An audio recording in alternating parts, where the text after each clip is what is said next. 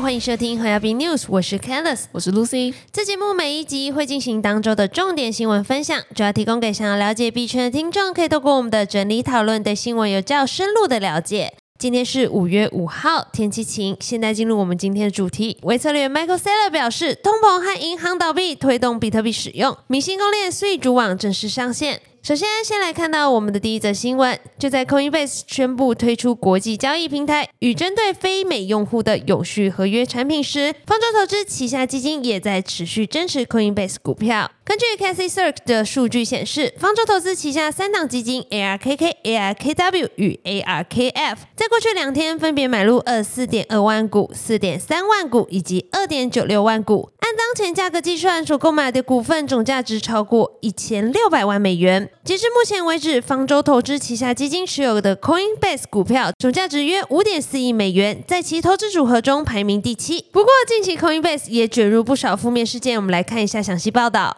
Coinbase 除了三月份收到来自美国证券交易委员会 SEC 的威尔斯通知以外，近期又因高层涉嫌内幕交易与涉嫌在用户生物资讯识别收集中侵犯隐私权等事件而面临诉讼。此外，华尔街巨头花旗也在本周一的一份投研报告中指出，在美国建立妥善的加密货币法规之前，Coinbase 将继续受到高度不确定性的拖累。因此，该银行将 Coinbase 股票的评级从买入下调至中性，并将目标价从八十美元下调至六十五美元。不过，花旗表示，Coinbase 仍然是加密货币领域的领导者。如果与传统金融进行更广泛的整合，会有更好的平台定位。但该交易所现在的首要任务是为产业挽回受损的声誉，并为监管合规铺平可持续的道路。美国持有最多比特币的上市公司为策略，一直是比特币的忠实信仰者。其共同创办人 Michael Saylor 于五月三号接受 CNBC 的采访中指出，啊，市场对于通货膨胀的担忧和进行银行业接连倒闭的危机，将会进一步推动比特币获得更广泛的采用。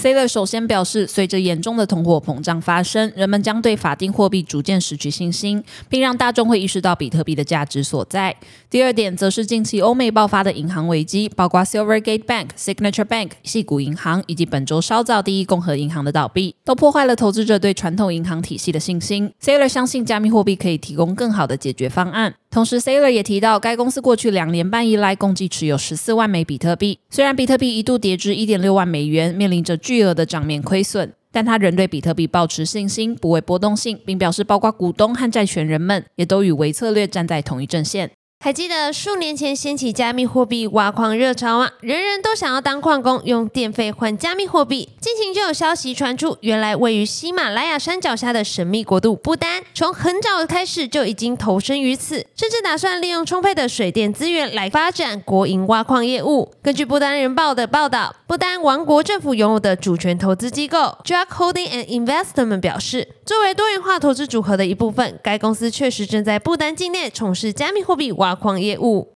报道指出 d r u g 数年前以早期矿工之资涉足加密货币挖矿领域，当时比特币的价格约为五千美元。针对上述消息，不丹财政部并未回应媒体置评请求。至于不丹具体于何时开始挖矿，矿场设于何处，挖矿业务是否已实现盈利，为何从未对外披露相关业务，目前仍不得而知。但回顾过往币价数据，比特币徘徊在五千美元附近的时间点，分别是二零二零年三月、二零一九年四月和二零一七年的十月。不过，根据富比士的消息来源表明，不丹发展国营挖矿业务的计划始于二零二零年，想法是利用当地的水力发电厂为挖矿设施供电，以赚取比特币挖矿奖励。一旦计划落实，这将使不丹成为继萨尔瓦多之后另一个躬身入局经营国有加密货币矿场的国家。针对挖矿业务的盈利情况，Druck 并未多做说明，但保证对该项目基本上是能够回本的。其中一种方式是出售部分挖到的比特币，以支应营运费用、电费以及购买矿机。Jack 强调，对于比特币挖矿的投资是一种战略举措，并非出于 FOMO 心理，也就是错失恐惧症而一头栽入。而且 Jack 也没有涉足加密货币交易业务，因此风险程度并不高。不过，挖矿对于环境造成的负担一直是被人诟病的一点。美国白宫经济顾问委员会 （CEA） 五月二号在公告中表示，美国总统拜登正考虑对加密货币挖矿业务征收惩罚性税，因为他们对社会造成了危害。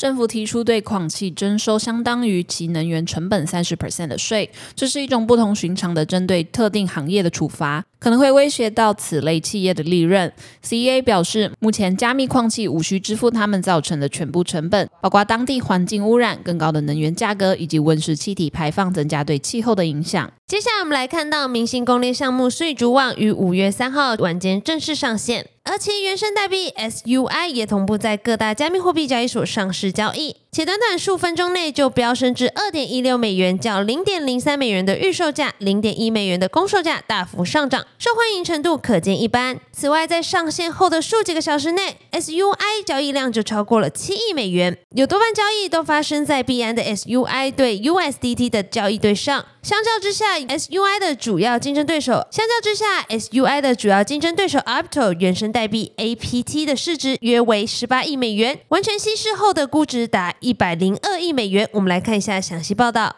素以为高性能 Layer One 公有链采用权益证明 POS 共识机制，与 Aptos 都是使用由 Meta 创建的 Move 编程语言来驱动区块链上的应用。验证者目前已经质押了超过四十七亿枚 SUI 代币。据介绍，SUI 代币固定供应量达一百亿枚，总供应量的一部分在主网启动时释放，剩余代币将在未来几年内作为股权奖励补贴分配。代币的应用场景包括网络质押、交易费用、储存费用、治理投票，以及作为税原生资产交易工具。在主网上线的同时，许多碎链上的生态项目也都同步启动，范围涵盖 DeFi、NFT 平台和游戏、Launchpad、钱包、基础设施等，以第一时间满足生态用户在各方面的需求。本节新闻分享就到这边结束了。若听众有任何国内外新闻或消息，希望帮阅读，可以在下方留言告诉我们。感谢收听今天的 h o y a b News，我是 Candice，我是 Lucy，我们下周空中再见，拜拜。